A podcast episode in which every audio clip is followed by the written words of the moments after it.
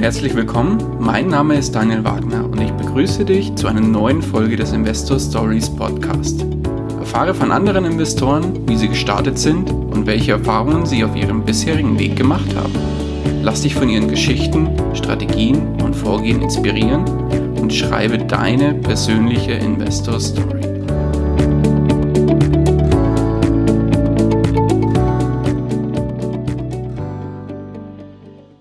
Hallo und herzlich willkommen zu einer neuen Folge des Investor Stories Podcast. Heute zu Gast bei mir Patrick Studinski. Hallo Patrick, grüß dich. Hi Daniel. Schön, dass du zur Primetime heute im Podcast bei uns bist. 20.15 Uhr, fast haben wir geschafft. Und äh, ja, freut mich, dass du da bist. Würdest du dich unseren Hörern ganz kurz vorstellen? Ja, sehr gerne. Danke erstmal Daniel an dich für die Einladung in diesen sehr spannenden Podcast. Ähm, mein Name ist, wie schon erwähnt, Patrick Studinski. Ähm, ich bin gebürtig aus Sachsen und investiere in Immobilien. Und wir sind eigentlich in Daniels Facebook-Gruppe, die ihr auch mal alle besuchen solltet, ähm, aneinander gestoßen und hatten gedacht, wir sollten uns mal unterhalten miteinander. Ja, sehr gut. Recht hast du übrigens. Ähm, gerne mal in der äh, Investor Stories äh, Community vorbeischauen. Da sind in der Regel auch alle äh, Leute mitunter drin, die ich hier im Interview immer habe. Unter anderem eben auch Patrick und der steht natürlich auch nach dem Interview Rede und Antwort, falls ihr Fragen zu seinen Investmentstrategien habt. So, Patrick, aber bevor wir jetzt einsteigen in deine Strategien selber und so ein bisschen was darüber erfahren, worin du investierst und wie du da genau vorgehst, erzähl doch mal, was dich überhaupt auf das ganze Thema Investieren bzw. Finanzen überhaupt gebracht hat. Okay, also das ist ähm, durch ein sehr bekanntes Buch oder einen sehr bekannten Buchautor geschehen. Das ist der Alex Fischer. ist ja jeden ein Name, denke ich, im Bereich, der mit Immobilien schon mal zu tun hatte. Mhm. Ähm, ich bin durch Zufall oder durch seine Werbemaßnahmen auf dieses Buch gestoßen. Das ist jetzt ungefähr, naja, zweieinhalb Jahre her. Und ich habe das Buch verschlungen, also es ist echt, echt gut. Mir gefällt es eben, wenn sehr geballter Content ist und nicht einfach alles so künstlich in die Länge gezogen wird. Also man bekommt sehr, sehr viele Infos in kurzer Fassung und kann sehr viel da mitnehmen. Und im Endeffekt war das auch so ein bisschen der Beginn von einem gesamten Umdenken in meinem Kopf. Also ich habe vorher das Standard 0815 Leben im Endeffekt geführt, wie jeder oder wie die meisten anderen. Das mhm. der Arbeit nachgehen, ein, ein Auto finanzieren und ja, alles, was man eben so macht, wenn man nicht weiß, wo ein Ziel hingehen soll oder wenn man keine richtigen Ziele hat. Ja, und dieses Buch hat eben bei mir den Schalter umgelegt und dann habe ich auch kurze Zeit später bereits begonnen mit dem Investieren. Mm, falls das der ein oder andere Hörer doch nicht kennen sollte, von welchem Buch sprechen wir denn? Das ist Reicher als die Geisens. Okay. Von Alex Düsseldorf Fischer. Okay. Und ja, was war denn dann? Also, jetzt muss ich mal noch mal kurz eine Zwischenfrage stellen. Darf ich fragen, wie alt du bist, Patrick? Jetzt bin ich 29. Das heißt, das Buch habe ich mit 26,5 gelesen. Also vor gut zweieinhalb Jahren. Genau, ja. Oh, okay. Und äh, davor noch kein, ich sag mal ganz, ganz spitz noch keinen Gedanken an irgendwie investieren, Finanzen oder irgendwas verschwendet? Ähm, nein, also eigentlich nur Geld ausgegeben. Okay. Also Investments war wirklich, ja, ich sag mal, familiäre Seite habe ich da nie was gelernt in dieser Hinsicht. Mhm. Ich stamme aus einer ganz normalen Familie und ja, das war nie irgendwie ein Thema oder meine Eltern haben sich auch nie mit sowas beschäftigt. Und das hat sich dann quasi erst entwickelt alles. Okay. Und äh, wie gesagt, durch das, dass du das Buch gelesen hast, hast du dann vermutlich auch weitergemacht. Und ja, was war dann letztlich dein, dein erster Schritt im, im Bereich Investieren? Was, was war dein erstes Investment? Also im Endeffekt fand ich diesen Gedanken genial, dass man Immobilien kauft und jemand anderes zahlt es für einen ab. Mhm. sag mal, andere Investments, sei es jetzt Aktien oder was auch immer, dann muss man ja aktiv sein Geld selbst einbringen oder seine Sparrate selbst bezahlen. Und bei Immobilien ist es ja im Prinzip so, wenn man sinnvoll einkauft, dann deckt ja die ganze Miete die Kreditrate. Also kann man auch das umschlüsseln, es zahlt jemand anders die ganze Sache einen ab. Mhm. Und das fand ich eben die interessante Sache dran, dass man da eben mit ähm, Einnahmen oder fremden Einnahmen ähm, die ganze Sache relativ simpel betreiben kann. Okay. Und das heißt, das erste Investment war dann wohl tatsächlich eine Immobilie. Genau, das erste Investment war eine Immobilie. Das war mhm. circa drei Monate, nachdem ich das Buch und auch sämtliche Podcasts und YouTube-Channels zu Immobilien verschlungen habe, ähm, habe ich tatsächlich drei Monate später eine Immobilie gefunden. Es war die erste Immobilie, die ich besichtigt habe und gekauft habe. Ach was. ja. Ah, direkt die erste und gleich zugeschlagen. Genau. Und okay. hat sich sogar herausgestellt, ähm, dass das doch ein ganz guter Deal sogar war. Okay. Und wo war die Immobilie? Und erzähl mal kurz zwei, drei Sätze dazu. Was, wie, wie groß, was hat sie ungefähr gekostet? Genau, also ich habe mir so, die, oder da ich mich in Sachsen besser auskenne als in anderen Regionen ähm, und auch viele Freunde habe, die in Dresden, Leipzig etc. studieren zum Beispiel, mhm. habe ich natürlich dann Blick dann so ein bisschen auf diese Städte gelegt. Und ja, der Zufall wollte es dann so, dass ich bei eBay Kleinanzeigen eine Eigentumswohnung in Leipzig gefunden habe, in der Südvorstadt. Ähm, für jemand, ja, wer sich mit Leipzig beschäftigt, ist eigentlich eine sehr gute Lage, kann man sagen, relativ zentral gelegen. Ja, und dieses Inserat bei eBay Kleinanzeigen war einfach mit einem extrem schlechten Bild und kaum okay. Informationen von privat. Also eigentlich so, wo viele schon mal Freudensprünge machen. Habe ich zu dem Zeitpunkt noch gar nicht so realisiert. Habe das eigentlich dann relativ kurzfristig besichtigt, war auch ein relativ junger Mann, ähm, der musste das aufgrund einer Scheidung abstoßen, diese Immobilie, weil der auch noch ein Eigenheim hat und das sollte eben nicht draufgehen. Deswegen musste diese ähm, Anlagewohnung weg. Mhm. Ja, und da haben wir eigentlich vor Ort gleich den Preis verhandelt und da habe ich zugeschlagen. Okay, war das eine kleine Wohnung dann vermutlich, oder? Genau, das ist eine, eine Zweiraumwohnung mit 69 Quadratmeter. Oh ja, okay, so klein ist sie ja gar nicht dann. Ja, Jetzt, genau. Okay. Ja, sehr schön. Und dann äh, war das dann, sage ich mal, eine, eine, ich sag mal, fertige Wohnung, wo du sagst, die hätte ich, oder war die vielleicht sogar schon vermietet? Ähm, die war seit 1990 vermietet an eine ältere Dame. Und dementsprechend war auch der Zustand. Also es klingt jetzt erstmal erschreckend. Es war, also das Badezimmer war einfach alt, das musste einfach neu. Mhm. Und aber alles andere wurde eigentlich, sage ich mal, in der Vergangenheit schon immer mal renoviert. Also es war schon teilweise neues Laminat verlegt, weil ein Wasserschaden da war und, und, und. Also es war dann doch nicht so schlimm. Das Badezimmer habe ich komplett neu gemacht, also machen lassen. Mhm. Ich selbst habe aber tatsächlich den gesamten Abriss dieses Badezimmers selbst gemacht. Okay, das heißt Fliesen runter, alles weggemacht. Genau, komplett alles rausgerissen Aha. und blank dann übergeben an die Fachleute. Okay. Weil ich sag mir, vor allem als Anfänger, das schadet nicht, wenn man doch mal selbst mit zugreift. Da kann man sich sogar auch noch ein bisschen Geld sparen. Mhm. Ähm, wer dann fortgeschrittener ist oder das im größeren Umfang macht, der wird nicht mehr selbst die Badezimmer herausreißen, das ist auch klar. Aber ja, für den Anfang ist das nicht schlecht. Man kann ja im Prinzip auch nichts falsch machen oder nicht viel. Mhm. Okay. Ja, schön. Das heißt, das erste Investment war dann gleich ein guter Glücksgriff in Leipzig. Genau, ja. Und ja, wie ging die Reise weiter zum heutigen Patrick und zum heutigen Immobilieninvestor Patrick?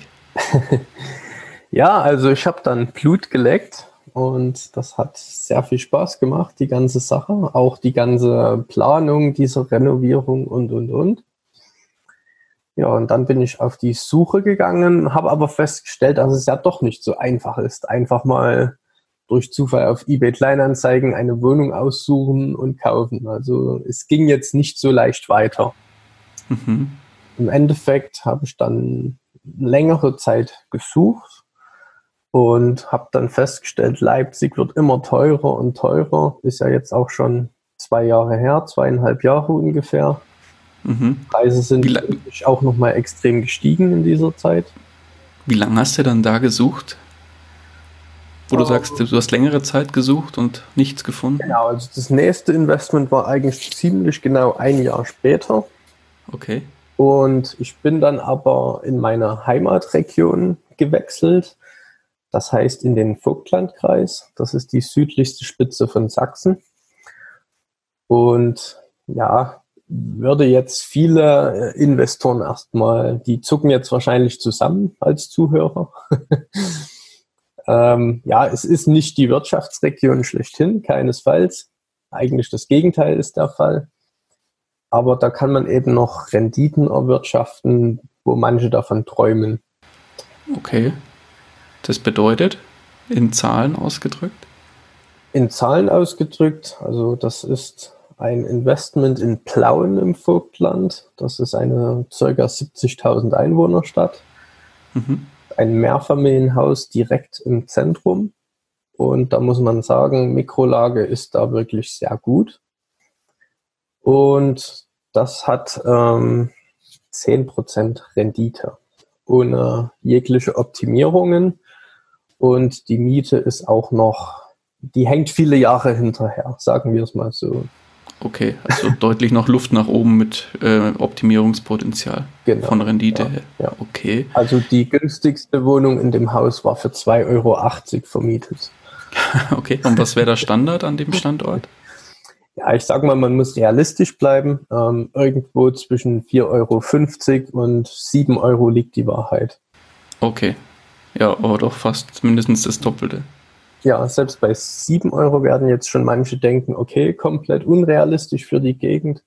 Nein, wenn man gute Wohnungen hat und diese gut saniert hat, bekommt man auch 7 Euro in Blauen im Vogtland. Okay. Und äh, die erste, dein erstes Investment war ja dann eine Eigentumswohnung. Genau. Da hat man ja den Vorteil, man sitzt in, in der Regel mit vielen anderen Investoren oder Eigenbesitzern im Rahmen von der WEG zusammen in einem Boot. Mhm. Das heißt, wenn da was ist, ja, macht die Hausverwaltung alles klar und man beteiligt sich halt dann an den Kosten. Mhm. Und jetzt bist du ja direkt, also eigentlich sehr schnell, nach drei Monaten hast du dein erstes Investment gefunden und dann ein Jahr später bist du direkt umgesattelt auf ein Mehrfamilienhaus. Wie kam es? Genau, also man beschäftigt sich natürlich auch in dieser Zeit und bildet sich weiter etc. Mhm. Ähm, die Eigentumswohnung, wie du schon sagst, hat den Vorteil, klar, wenn etwas anfällt am Objekt, dann teilt man sich's auf, außer es ist im Sondereigentum. Ähm, aber man kann wiederum auch keinen Einfluss nehmen, wenn jetzt die WEG etwas beschließt, was einem vielleicht nicht so gefällt, weil zum Beispiel die Überzahl der Eigentümer Eigennutzer auch sind die dann zum Beispiel sagen, okay, die und die Investition ist jetzt nicht nötig, obwohl ich als Investor sage, doch, die ist schon nötig, weil Folgeschäden größer sein könnten. Oder auch umgedreht. Mhm, klar. Und beim Mehrfamilienhaus bin halt ich selbst der Chef. Also ich kann sagen, was läuft, wie es läuft und kann das auch, sage ich mal, vorausschauend einigermaßen planen. Mhm. Man muss natürlich beim Ankauf viel mehr Zeit in die Prüfung legen als bei so einer Eigentumswohnung. Wobei auch Eigentumswohnungen mit Teilungserklärung etc. ist auch eine Geschichte. Da kann ja auch immer mal so eine versteckte Sache auftauchen.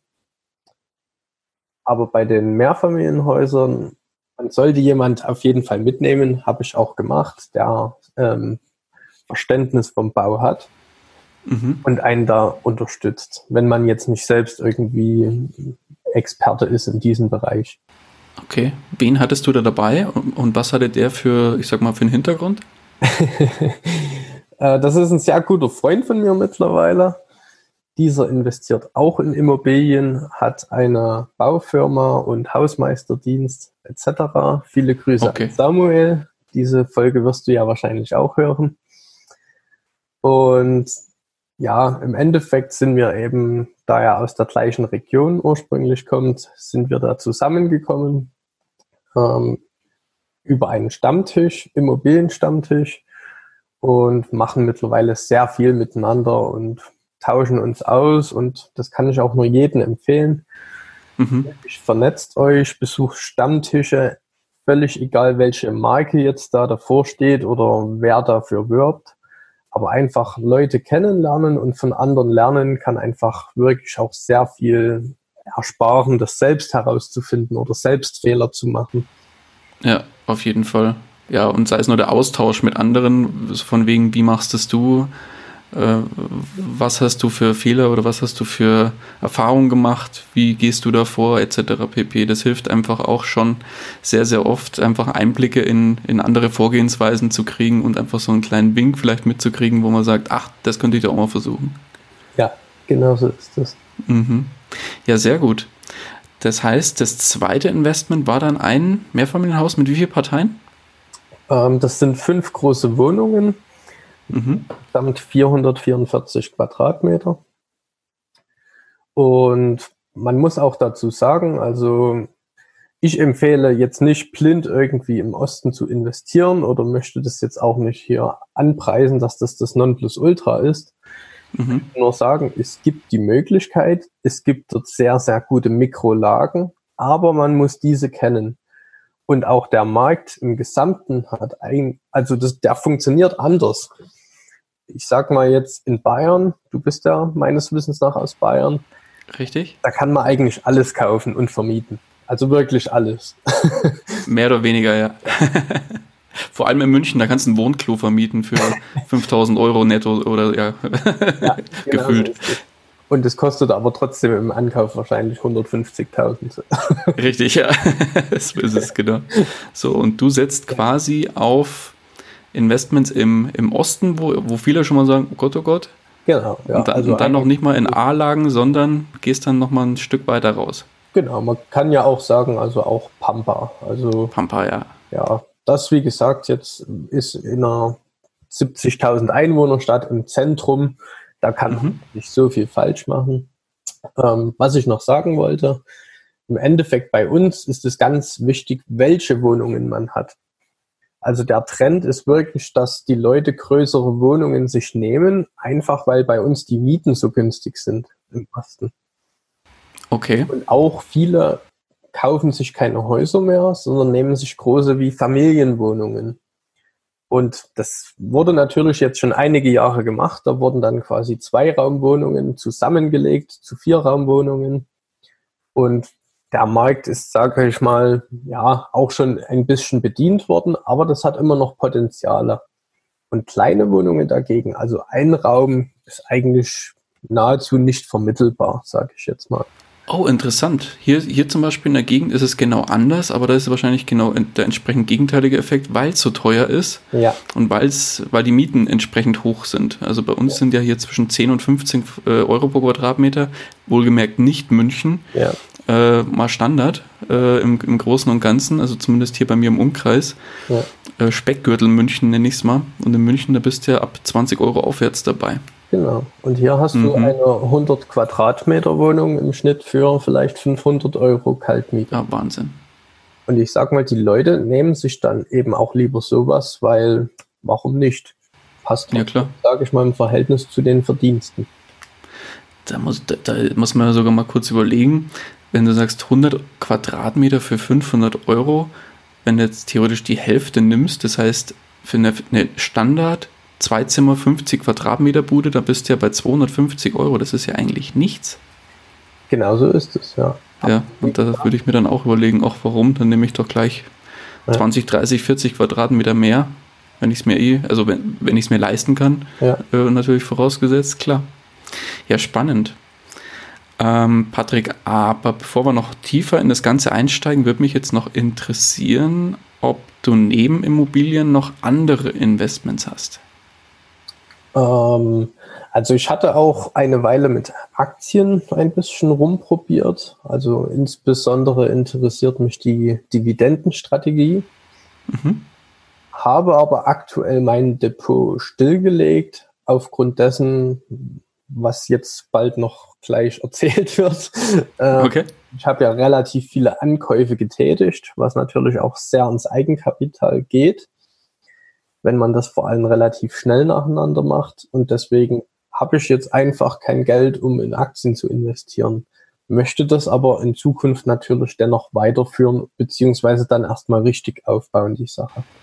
Okay, dann lass uns doch mal, bevor wir tiefer einsteigen in deine Immobilieninvestments, äh, nochmal ganz kurz von oben drauf schauen. Wie verteilt sich dein Gesamtportfolio prozentual auf die einzelnen Bereiche? Wenn man Cash vielleicht auch noch mit reinnimmt. Wenn man Cash noch mit reinnimmt, okay. Also, Dicker Daumen. Ja, muss ich jetzt aber überschlagen, ja. Ich sag jetzt mal 95% Immobilien und der Rest jetzt tatsächlich dann Cash. Okay, und das Dividendendepot ist dann quasi nur ein, ein Tropfen auf dem heißen Stein der Zeit.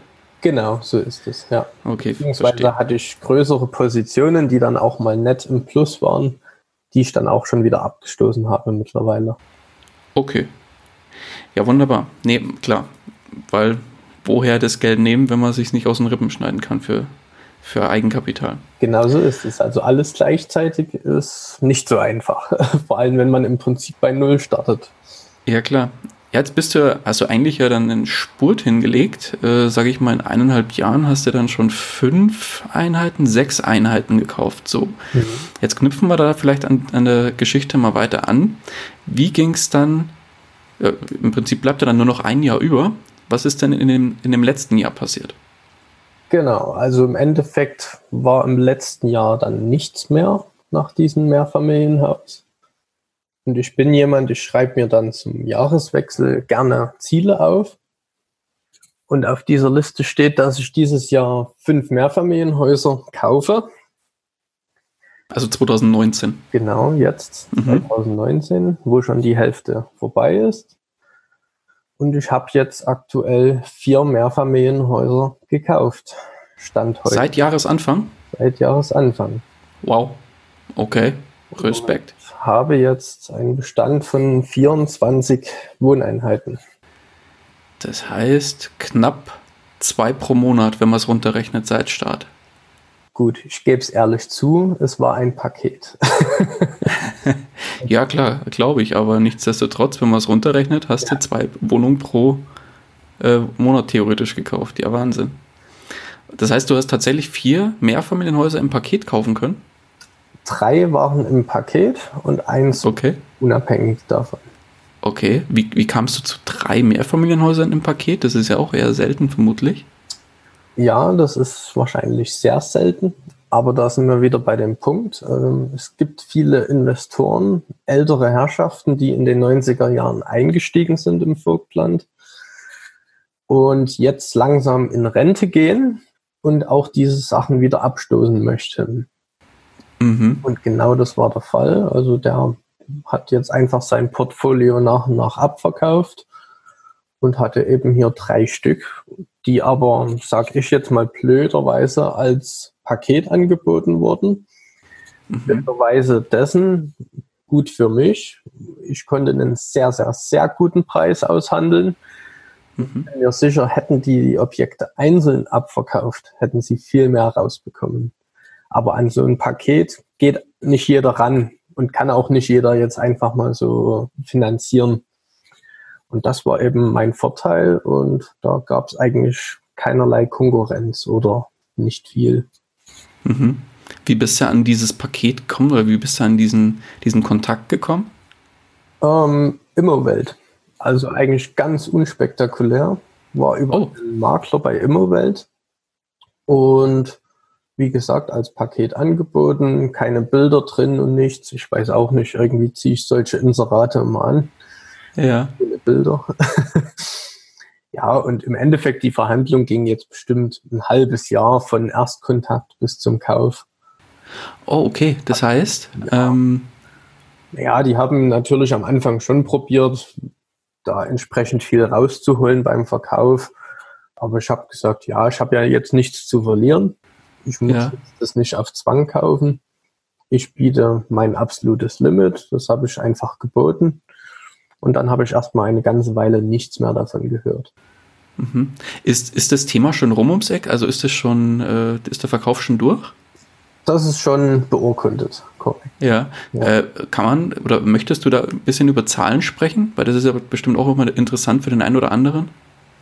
Ja, also, okay, ja. Also das sind wirklich Pampa-Objekte. Mhm. Ähm, es sind insgesamt 900 Quadratmeter Wohnfläche, die drei Objekte zusammen. Und waren ursprünglich inseriert für 450.000 Euro. Alle drei. Alle drei zusammen, ja, Oh wow, das sind natürlich Preise. Wahnsinn. genau. Aha. Und jetzt warte noch kurz ab.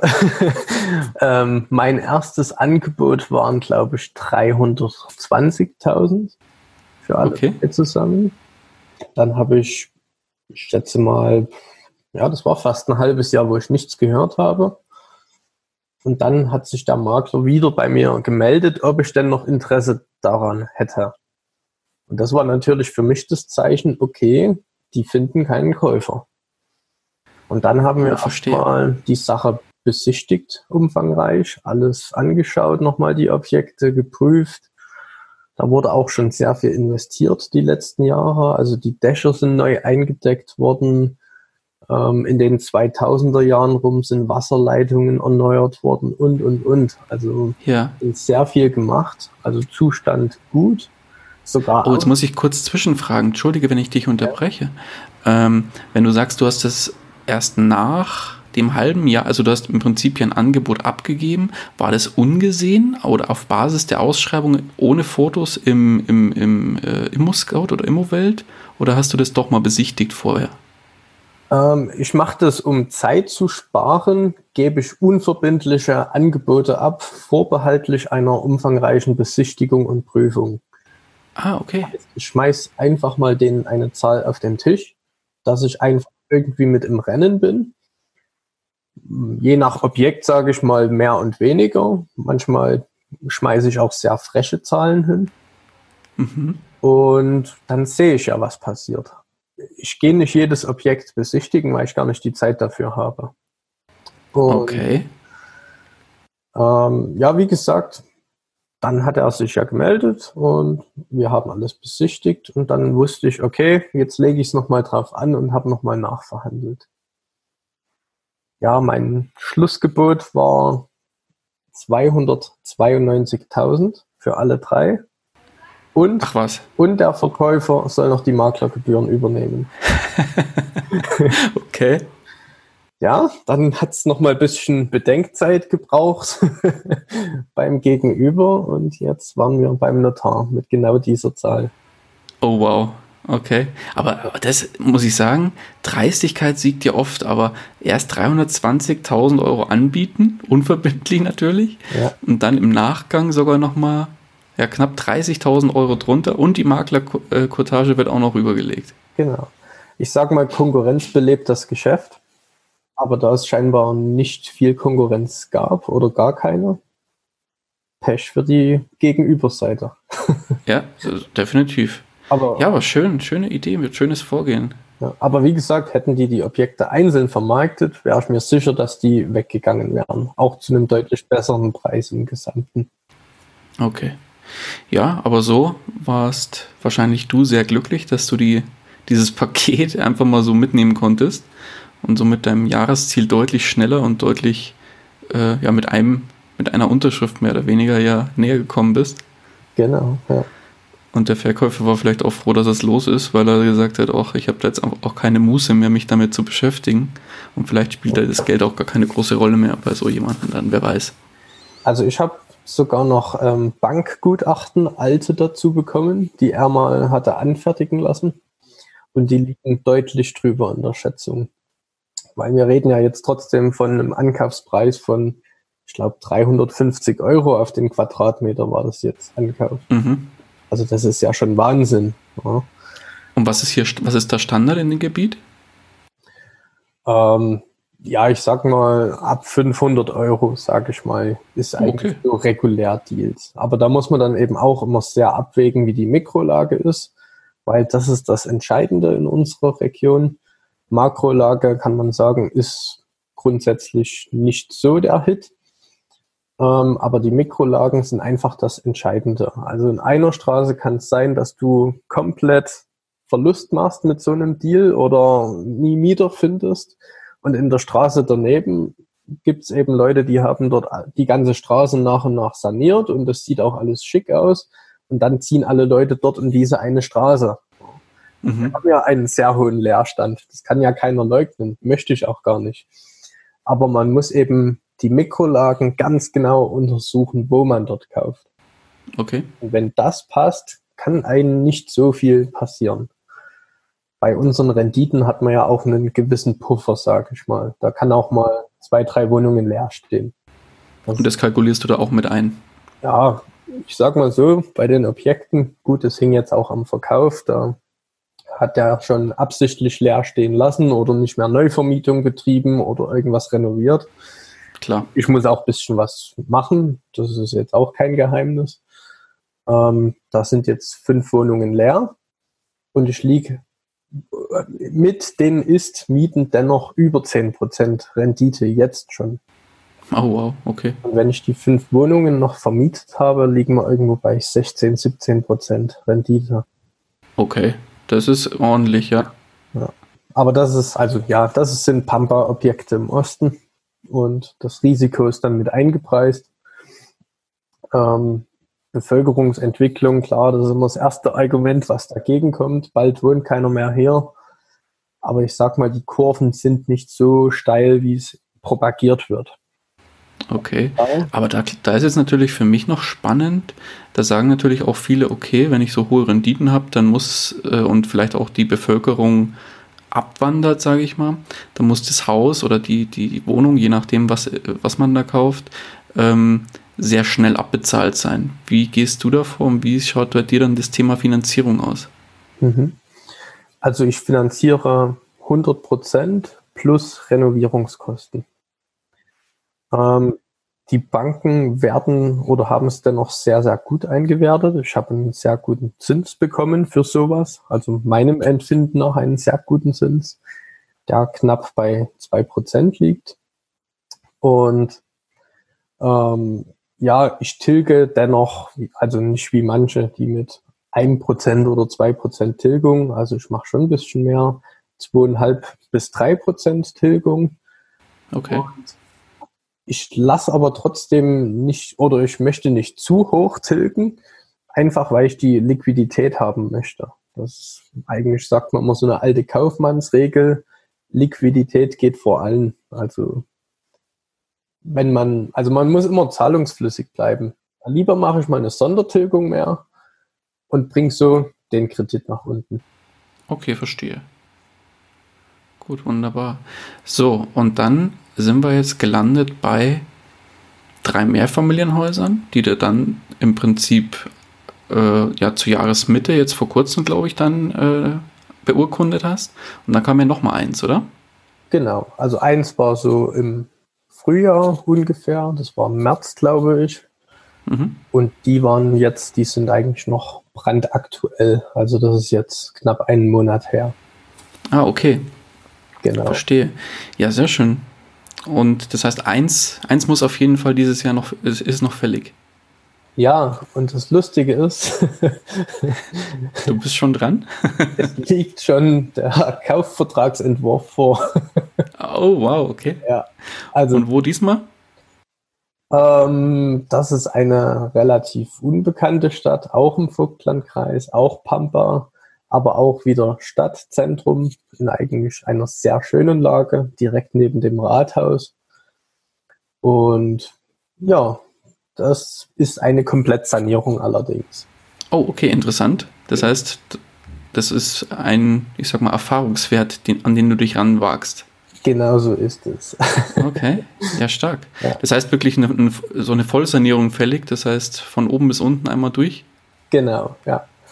Okay. Aber es hat eben auch der Kaufpreis wiedergespiegelt, dass man damit arbeiten kann. Wobei man muss sagen, Gesamtsanierung, also es sind schon komplett neue Fenster reingekommen, die Heizung wurde schon mal erneuert. Also je nachdem, wie man jetzt Gesamtsanierung sieht, ich sag mal, der Innenausbau ist Stand 90er Jahre, Anfang 90er Jahre sowas. Also das muss komplett gemacht werden. Und Außenfassade ist ins Alter gekommen und ja. Okay. Genau. Aber das ist ja jetzt nichts, wo, wo man sagt, okay, da, ja. da, das ist jetzt irgendwie hochkritisch oder so. Unter Voll Vollsanierung würde ich jetzt verstehen, ich muss innen und außen eigentlich alles neu machen. Ja, ich sag mal jetzt auch Bereich Wasserleitungen und alles, das werden wir weitestgehend direkt mit erneuern. Einfach damit es jetzt einmal dann auch ordentlich gemacht wird und dann auch wieder langfristig vermietbar wird dadurch. Okay. Und lässt du das zu 100 Prozent machen oder packst du auch wieder mit an? Ähm, mir fehlt einfach die Zeit tatsächlich. Also ein bisschen, ja, jetzt wieder Abriss mal mit Freunden und zwei, drei Bier dazu. So ein bisschen eine lustige Aktion, sage ich mal. Ähm, Abrissparty. Abrissparty kann man da draus schon mal machen. Ähm, aber aufbauen soll es auf jeden Fall ein Profi. da bin ich nicht der Richtige dafür. Mhm. Meine Branche. Und ja, ich habe da, wie gesagt, der mir auch das erste Mehrfamilienhaus mit besichtigt hat. Der hat seine Baufirma und der steht mir, denke ich, mit Rat und Tat zur Seite. Okay. Kann ich mich verlassen und das wird schon. ja, sehr gut. Und vor allem hast du ja dann über deinen Stammtisch und über deinen äh, Kollegen, den du kennengelernt hast, entsprechend gute Kontakte auch geknüpft, um eben genau sowas in Angriff zu nehmen.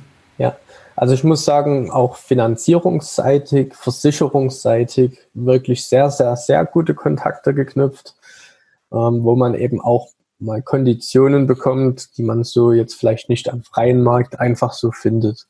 Also zum Beispiel Bereich Gebäudeversicherung, ein, auch ein Kollege, der an diesem Stammtisch teilnimmt. Ähm, der hat eben ein relativ großes Volumen schon als äh, Versicherungsmakler. Mhm. Der hat mit einer Gesellschaft ausgehandelt, dass der solche Hausverwalter Sonderkonditionen bekommt. Also ah, okay. dass normal Hausverwaltungen vorbehalten ist, solche Konditionen, so Paketpreise teilweise auch. Das kann er realisieren. Okay, ja, super, klasse. Da sieht man mal wieder, wie viel Netzwerk wirklich wert ist.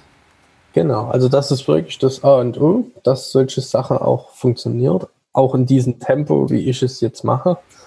Mhm. Ähm, weil man braucht einfach gute Leute, die das alles im Hintergrund auch mit regeln, sage ich mal. Also ich habe da auch so viel Vertrauen in diese Personen mittlerweile. Ich lege denen die Sachen hin und sage, mach mal. Also mhm. vertraue ihm. Klar, ich kontrolliere auch alles, aber ja, sonst geht's nicht. Bis zu welchem Level gibst du die Sachen ab? Stichwort äh, Neuvermietung, Stichwort ähm, äh, Hausverwaltung jetzt zum Beispiel fürs, für, für Mehrfamilienhäuser etc.? Das mache ich tatsächlich komplett selbst alles. Okay. Ja, also in der Neuvermietung ist mir auch wichtig, dass ich es selbst mache, weil ich bin der Meinung, ich kann am besten einschätzen, wen ich in meinen Häusern haben möchte. Ich habe da auch einen anderen Ansporn dahinter, als es jetzt einen Makler zum Beispiel hätte. Ein Makler, der will das schnell erledigt haben, der will sein Geschäft machen und dann ist es gut. Vor allem in solchen schwierigen Regionen die Makler haben da gar keine Lust drauf, weil da ist auch nicht viel dran verdient. Also ja. das kann sich ja jeder zusammenzählen, was die dran verdienen an so einer Neuvermietung. Und da sage ich, okay, da muss ich eben die Zeit mir nehmen und das selbst erledigen. Okay. Wobei ich das heißt, sagen muss, die Wohnungen, also in diesem ersten Mehrfamilienhaus war eine zur Neuvermietung und die war sogar noch während der Renovierung, die war noch nicht mal fertig, hatte ich die im Endeffekt schon wieder neu vermietet. Also okay. Das ist jetzt nicht so, wie manche dann denken, okay, dann steht so eine, so eine Hütte mal ein Jahr leer oder so. Also kann auch passieren, aber wie gesagt, dann hat man falsch eingekauft, in der falschen Lage. Okay. Ja, schön. Wahnsinnig tolle Geschichte, sehr inspirierend, muss ich sagen ich glaube auch für den einen oder anderen hier, von den einen oder anderen Hörer. Ähm, lass mal auf das Thema ähm, Zukunft zu sprechen kommen. Wie geht's denn noch weiter? Jetzt hast du im Prinzip, äh, wenn das mit dem Mehrfamilienhaus klappt, wo du den Kaufvertragsentwurf ja schon vorliegen hast, dann hast du ja eigentlich dein Jahresziel erreicht. Heißt es dann Füße hoch oder geht's dann trotzdem noch weiter dieses Jahr? Ähm, also tatsächlich heißt dann nicht Füße hoch, sondern abarbeiten erstmal, was sich jetzt natürlich auch drumherum ergibt mit solchen Ankäufen. Also mal hier eine Wohnung renovieren, mal da eine, hier eine neue Vermietung. Also da ist ja doch ein bisschen drumherum, was man nicht vergessen sollte. Und genauso auch dann wieder ein bisschen Eigenkapitalpuffer erhöhen, weil mehr Objekte, mehr Risiko ist auch erstmal so am Anfang. Mhm.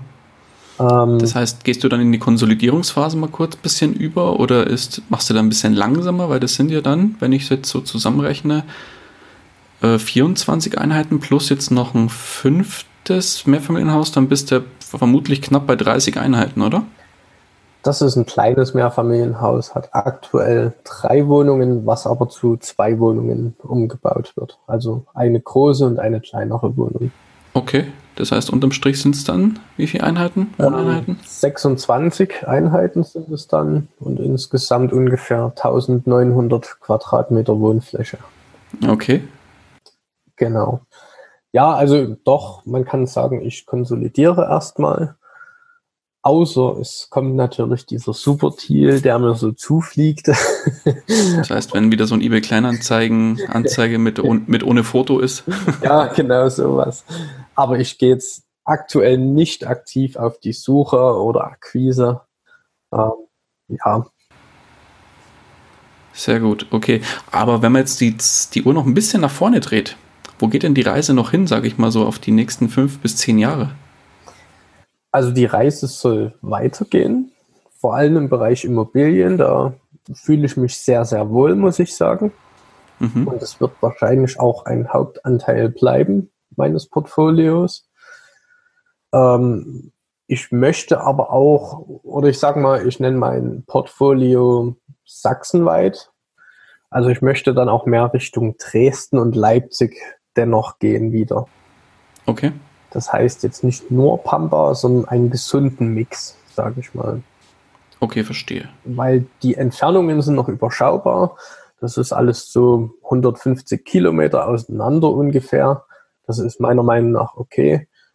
Und ich sag mal, ins, insbesondere Leipzig ist ein richtiger Wachstumsmarkt. Also da ist noch viel Potenzial auch nach oben da, in jeder Hinsicht. Und da möchte ich natürlich das dann auch noch ein bisschen mitnehmen und Risiko verteilen etc. Okay, sehr cool. Ja, bin gespannt. Da werden wir mit Sicherheit noch die eine oder andere Geschichte hören. Vielleicht machen wir in dem ein oder anderen äh, Jahr später nochmal eine zweite Folge und äh, hören mal nach, wie es so gelaufen ist. wir, wir, können ja jetzt hier live ausmachen, also fast live. Genau. dass wir die Sache nochmal verdoppeln dann nächstes Jahr. Oh, ja, da bin ich gespannt. Da äh, können wir gerne dann, wie gesagt, in der Investor Stories Community mal über deine Ziele 2020 dann sprechen, wenn es soweit ist. Und dann bin ja. ich gespannt, was da als, als Zieleliste oder was auf der Zieleliste steht bei dir beim Thema Immobilien. Ja. Aber Patrick, jetzt hast du ja relativ viel Gas gegeben, so die letzten zweieinhalb Jahre. Was war denn da so auf deiner Reise, äh, auf deiner bisherigen, so, wenn man so ein bisschen in die negative Seite schaut? Was war denn so dein größter Fehler, den du da begangen hast? Ja, größter Fehler. Also ich sag mal, ich muss sagen, ich habe eigentlich jetzt keinen wirklich großen Fehler begangen, sonst hätte das jetzt auch nicht alles so funktioniert. Ähm, ich sag mal, was so Learning vielleicht aus den ersten Sachen war, vor allem die Finanzierungen. Ähm, da, das hat teilweise relativ lange gedauert, weil ich sag mal, manchmal waren schlechte Unterlagen vorhanden oder gar keine. Oder ich bin dann plötzlich mal doch von der Bank auch mal abgewiesen worden und musste dann quasi neu beginnen, diese Finanzierungsakquise. Also ich sag mal, in dem Bereich muss man sich gut vorbereiten. Und da sehe ich auch mhm. bei mir noch Potenziale, das in Zukunft einfach den Banken auch gut zu präsentieren, die Sache. Also ich plane da tatsächlich eine richtige Präsentation zu erstellen was ich so mache, wie ich das mache, Zahlen von Ankauf bis zum aktuellen Punkt dann immer, dass Mhm. sie eben auch sehen, okay, der weiß schon, was er macht und der weiß, wie er auch sowas entwickelt und die Mieten nach oben bringt. Ähm, das ist eigentlich so eins der größten Learnings, sage ich mal. Das heißt zusammengefasst, dass du vielleicht zu schlecht oder nicht, nicht gut genug, vielleicht nicht gut genug, ja, zu schlecht hört sich ein bisschen negativ an, aber nicht gut genug vorbereitet warst beim Rahmen vom, von Finanzierungsgesprächen? Ja, gut, ich bin dann, oder dann hat sich ein Objekt ergeben, bei den, vor allem bei den ersten, und dann bin ich erstmal losgelaufen zu den Banken und habe geschaut, wo es Geld gibt. Ah, okay. Und Das heißt, du bist wirklich zu einzelnen Banken gegangen und hast keinen Finanzierungsvermittler genutzt. eigentlich der noch größere Fehler war, ich bin immer nur zu einer Bank gegangen. okay. Und das war sage, deine Hausbank. man muss da, glaube ich, einen gesunden Mittelweg finden. Also ich bin kein Fan davon, wenn man jetzt zehn Banken beschäftigt und dann neun Banken absagen muss, weil das ist vielleicht auch nicht so toll für diese neun Banken, weil da steckt immer sehr viel Prüfungsarbeit dahinter. Aber nur eine Bank ist eben auch der falsche Weg. Falls die Nein sagt, dann fängt man ja eben wieder erst an und geht woanders auf Akquise. Okay, verstehe. Also ich sag mal, oder eben man sagt, okay, ich plane das jetzt und gehe schon mal vorher zur Bank und lass da schon mal die persönliche Bonität und alles prüfen. Dass man sagt, man geht schon mal vorher so ein, zwei Banken, die man sich herauspickt oder auch wieder über Stammtische empfehlen lässt. Kleiner versteckter Tipp. Mhm.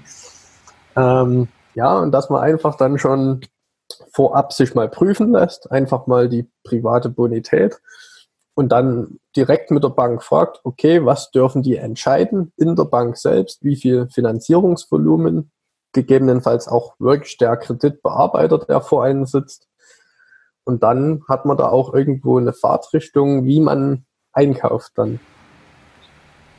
Okay. Ja, spannend. Und dann lass mal dieses, das Ganze ein bisschen umdrehen, das Blatt. Äh, lass uns mal auf die positiven äh, Aspekte schauen. Was war der größte Erfolg? Ich habe so eine Vermutung. ja gut, das schnelle Wachstum und ja, das würde ich jetzt schon als sehr großen Erfolg sehen, Mhm. weil sich auch alle Objekte nicht nur selbst tragen, sondern eine Menge Cash abwerfen jetzt jeden Monat. Mhm. Und mit diesem Cash kann ich halt ganz entspannt noch Renovierungen machen, wenn was leer steht und habe dann noch einen besseren Cashflow im Endeffekt im Nachgang. Mhm. Ja, schön. Den Genau. Schneeball quasi ins Rollen gebracht. Genau, kann man so sagen. Und Ja, sehr cool. wenn man einmal bei so einer gewissen Anzahl Einheiten ist, dann kann man auch ganz anders mit den Banken verhandeln und ganz anders sich präsentieren. Ähm, viele Banken setzen einen dann sogar schon in die Gewerbekundenabteilung ab einer gewissen Anzahl Einheiten, also meistens so ab 30 Einheiten ungefähr. Mhm. Ja, die hast du ja bald. Genau, ja.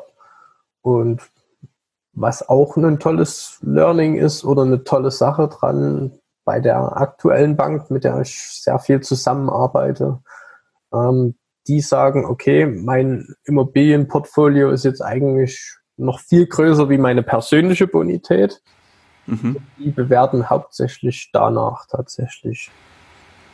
Ja, da sagt man ja, glaube ich, eh ab dem vierten, fünften, sechsten Objekt oder was in der Richtung äh, spielt die persönliche Bonität erstmal zweite Geige und Ja. Ja. die Bonität eher der Objekte spielt dann Ja. die erste Geige und da wird primär dann drauf geschaut. Ja. Mhm. Okay, ja, sehr cool. Ähm, Patrick, jetzt hast du eingangs von unserem Interview erzählt, wie es bei dir losging und zwar mit dem Buch von Alex Fischer mit Reicher als die Geissens. Ja. Gibt es denn, nachdem du gesagt hast, du hast dich dann, hast dann alle Podcasts und alles, was Rang und Namen hat mit dem Thema Immobilien dann relativ schnell verschlungen und dann Gas gegeben am Anfang. Gibt es denn da noch weitere Bücher oder vielleicht auch Podcasts, die du unseren Hörern äh, empfehlen kannst? Ähm, ich sag mal so, also es kommt drauf an, wo man anfängt. Ähm, das soll jetzt nicht abwertend klingen oder sonst was. Ich sag mal so Immopreneur zum Beispiel, das Buch ähm, Erfolg mit Wohnimmobilien, meine ich, heißt das, Mhm, genau. vom Thomas Knedel. das würde ich so sagen, ist eigentlich wirklich gut so zum Start auch. Also wer wirklich mit Immobilien anfangen möchte, ist das wirklich ein gutes Buch. Und ich sag mal, wenn es mehr in den Profibereich oder fortgeschrittenen Bereich geht, sollte man aber dann vielleicht auch schon andere Dinge mit anschauen. Da denke ich dann eher so an, an Leute wie den Jörg Winterlich zum Beispiel. Mhm. Ähm, genau, der macht auch ganz interessante auch Seminare. Also ich kann auch nur empfehlen, Seminare besuchen, finde ich sehr, sehr gut auch. Oh, okay. Insbesondere natürlich den Input in erster Linie, den man bekommt und eben auch Klar. immer wieder das Netzwerken. Also Netzwerken ist wirklich das A und O. Mhm. Schon für Kontakte über Netzwerken geknüpft habe, auch bei solchen Seminaren, genial. Also es hat sich mehr als nur gelohnt. Auch wenn Preise teilweise schon sehr stramm sind mittlerweile. ja, wobei das, das unterschätzen viele, weil die sagen natürlich, oder viele sagen, warum sollte ich denn 1000 oder 2000 Euro für ein Seminar, für ein ein- oder zwei Tagesseminar ausgeben? Äh, das ist mir viel zu teuer. Aber unterm Strich muss man sehen die nicht die Sache dahinter. Also im Prinzip, was du jetzt schon sagst, dieses Add-on ist ja dieses Netzwerken, ja. was du da genau auf diesen Seminaren mit wirklich auch Leuten äh, netzwerken kannst, die dann auch bereit sind, tief in die Tasche zu greifen, um entsprechend wertvolles Know-how mitzunehmen. Und das Zweite ist natürlich, du kriegst gezielt von absoluten Profis äh, ja, Top-Input und mit Sicherheit auch einiges an Tipps, Tricks mit auf dem Weg, wo du äh, ja woanders nicht so geballt und in so kurzer äh, Zeit und Form äh, kriegen würdest. Du hast das sehr gut zusammengefasst. Gut, dann ich habe mir auch Mühe gegeben jetzt. Sehr gut, okay, passt. Ja. Dann würde ich vorschlagen, oder äh, bevor wir da jetzt noch äh, äh weitermachen, gibt es noch weitere Bücher oder Podcasts? Wollte ich da jetzt nicht unterbrechen in deinem Fluss? Ähm, also jetzt spontan, das sind ja sowieso die bekanntesten. Mhm. Äh, nee, alles gut. Der Alexander Luhn macht interessante äh, YouTube-Videos zu seinen Finanzierungsthemen. Der steckt da sehr tief drin und gibt mhm. sehr guten Input. Den würde ich noch empfehlen. Ja, und ich komme jetzt nicht auf den Namen. Das Einmaleins des äh, Immobilienmillionärs, glaube ich, heißt das Buch. Vom Florian Roski. Genau, von diesen guten Kollegen.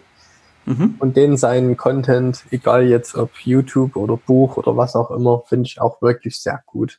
Also der Mann weiß auch, was er tut und man kann sehr viel lernen.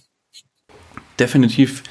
Der Flo, der war auch bei uns schon mal in einem meiner ersten, ich glaube in den, irgendwo in den ersten zehn Podcast-Folgen dabei, werde ich auf jeden Fall auch nochmal verlinken. Unbedingt da auch nochmal reinhören, ist äh, ein unfassbar äh, toller Kollege und weiß, wie du schon sagst, definitiv, wovon er spricht und was er tut. Ja. Ich finde auch, man, man soll sich immer Leute suchen, die bedeutend größer sind als man selbst. Also in Form von Erfolg, sage ich mal. Gut, man muss natürlich unterscheiden, wer gibt vor, erfolgreich zu sein und wer ist es wirklich. Das ist natürlich in der heutigen Zeit auch gar nicht so leicht manchmal. Aber wenn man sich mit dem Content genau beschäftigt, kristallisiert sich eigentlich heraus, wer wirklich Ahnung hat, was er erzählt. Mhm. Oder eben, wer eben nur erzählt. so sieht's aus. Ja, im Prinzip um äh, geh zu Leuten hin, die schon da sind, wo du hin willst. Nur von solchen Leuten lernst du am allermeisten. Ja, genau so ist es. Mhm. Wunderbar. Patrick, aber jetzt würde ich gerne mal auf ein ganz anderes Thema zu sprechen kommen. Und zwar ist zwar deine finanzielle Reise noch nicht so weit fortgeschritten vom zeitlichen Faktor her. Ähm, nichtsdestotrotz würde mich mal interessieren, wenn du jetzt finanziell neu starten müsstest. Und zwar hast du folgende Voraussetzungen. Du, du wachst jetzt morgen in einem fremden Körper auf und bist jemand anders. Derjenige hat einen Angestelltenjob, verdient 1500 Euro netto und hat einen Tagesgeldpuffer von 10.000 Euro. Und jetzt geht es alles flöten, was du dir an Netzwerk bisher aufgebaut hast. Das heißt, das Netzwerk wird komplett auf Null zurückgesetzt. Das Einzige, was du weiterhin besitzt, ist dein Wissen, das du dir bisher aufgebaut hast. Und jetzt müsstest du finanziell neu starten. Wie würdest du neu starten? Also mit diesen 10.000 Euro, das ist also tatsächlich im Bereich der Immobilien gar nicht so viel Geld. Ähm, ich glaube, das meiste würde ich tatsächlich in Wissensaufbau investieren. Und das sehe ich eigentlich zwei unterschiedliche Wege. Also einmal der Weg, wie verdiene ich erstmal mehr Geld, also um den Nettoverdienst nach oben zu bekommen. Mhm. Das wäre jetzt die eine Variante. Oder ich nehme diese 10.000 Euro und investiere die in Spezialwissen in einem bestimmten Bereich. Zum Beispiel Programmierung. Ähm, weil ich sehe eigentlich so, hm, ich beschäftige mich relativ viel mit Marketing und Softwareentwicklung etc. Und ich sehe eigentlich, da kann man sehr, sehr viel machen, sage ich mal, mit wenig Geld. Aber wenn man das Wissen hat und die Zeit und eine Software entwickelt, wie es der Investment Punk so schön sagt, das ist die Anlageform der Zukunft. Mhm. Also wenn ich jetzt sage, mit 10.000 Euro mache ich vielleicht ein Fernstudium und lerne eine gewisse Programmiersprache und entwickle wirklich eine Software oder arbeite auch erstmal dann vielleicht für ein Softwareunternehmen, weil da verdient man auch schon mal mehr wie 1500 Euro netto. Mhm. Ähm, das wäre, denke ich, so der Punkt, wo man auch, wenn man ein bisschen an die Zukunft denkt, am sinnvollsten vorwärts kommt. Okay. Ist vielleicht mal eine andere Antwort als sonst. Nö. Alles gut. Nee, finde ich gut, finde ich sehr gut. In sich selbst investieren ist auf jeden Fall was, wo man sagt, da kann man auf jeden Fall noch die meiste Rendite rausholen, unabhängig vom Investment. Aber in sich selbst zu investieren ist nie verkehrt. Ja. Ganz klar. Ja, wunderbar, Patrick. Dann würde ich vorschlagen, kommen wir langsam auch zum Ende. Ja. Ähm, wir haben ja auch langsam, ja, knapp die Stunde haben wir geknackt. Kriegen wir bestimmt noch hin, in noch zwei, drei Minuten, dann haben wir sie nämlich. Ähm, jetzt kommt ein wirklich blutiger Einsteiger, der noch auch noch komplett bei Null steht, auf dich zu und sagt, Patrick, investieren in die Pampa im Osten ist eine super Sache, in Immobilien investieren ist auch eine super Sache. Ich würde genau das Gleiche machen wollen wie du. Gib mir doch mal einen Rat mit auf den Weg, wie soll ich starten? Was würdest du ihm sagen? Nichts überstürzen. ich glaube, ich bin jetzt der Falsche, der das vielleicht sagt, bei dieser Geschwindigkeit. Aber also wir betreiben ja auch einen Immobilienstammtisch im Vogtland. Mhm. Muss feststellen, es sind mehrere dabei, die relativ viele Wohneinheiten bereits haben oder auch schnelles Wachstum eben aufzeigen. Und die Jungs, die jetzt ganz frisch dazukommen, die jetzt erstmal starten, die mit einer ersten Wohnung beginnen wollen, die haben jetzt alle so das Gefühl, ich muss jetzt, ich muss jetzt, ich muss jetzt. Und mhm. wenn man diesen Druck hinter sich hat, dann macht man Fehler, bin ich der Meinung. Oder kauft nicht so gut ein, wie man einkaufen könnte. Also deshalb nichts überstürzen und nicht Emotionen walten lassen, sondern das Ganze reinweg nach Zahlen und analytischen Sachen tun. Sehr, sehr schöner Rat. Wunderbar. Ja. Patrick, wenn dich einer unserer Hörer und Hörerinnen erreichen will, wie kann man dich am besten erreichen? Man kann mich erreichen, indem man zum Beispiel bei Google nach Patrick Studinsky sucht. da findet man diverse Profile von mir und auch eine Webseite von mir, wobei ich das sagen muss, die wird schon seit einem Jahr nicht gepflegt, weil mir da die Zeit dazu fehlt. Ist aber angedacht, dass das wieder ähm, nächstes Jahr frisch belebt wird oder gegen Ende des Jahres. Ähm, da wird es dann wieder Aktualisierungen geben und auch ein anderes Konzept dahinter. Okay. Und ansonsten kann man gerne mal nach HD24 Webdesign suchen. Ähm, das ist nämlich mein eigenes Unternehmen, was ich okay. gegründet habe. Und wir sind spezialisiert auf Webdesign und Online-Marketing und eben auch entwickeln aktuell eine sehr interessante Software, die für relativ viele Webseitenbetreiber in Zukunft ähm, ein tolles Thema sein könnte. okay, magst du kurz was dazu sagen oder ist es noch nicht spruchreif? Ähm, Es geht einfach darum, also wer geschäftlich Webseiten betreibt, dass man die äh, Rate der Besucher, der Website-Besucher zu denen, die dann tatsächlich Kundenanfragen stellen, erhöht.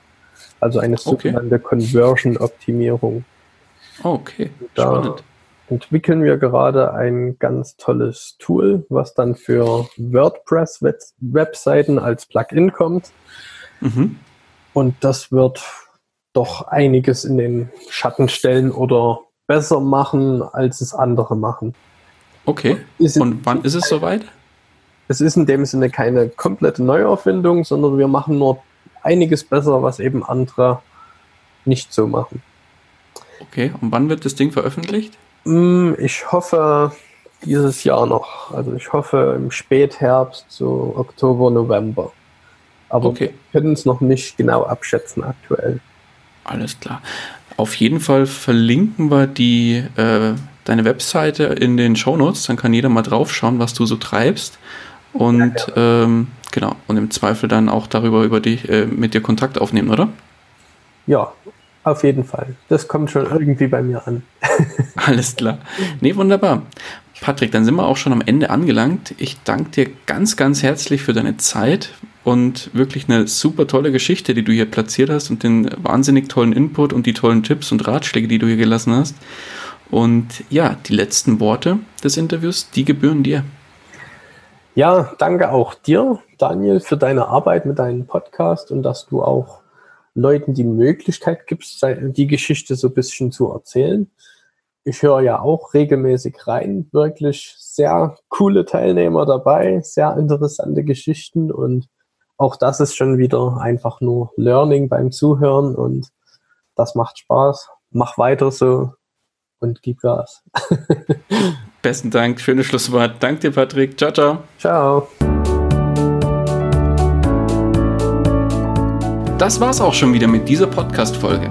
Ich danke dir ganz herzlich fürs Zuhören. Hat dir der Investor Stories Podcast gefallen, freue ich mich über eine Rezension bei iTunes. Damit hilfst du mir, diesen Podcast für noch mehr Zuhörer sichtbar zu machen. Ich freue mich, wenn du auch beim nächsten Mal wieder mit dabei bist. In dem Sinne, habe die Ehre, dein Daniel.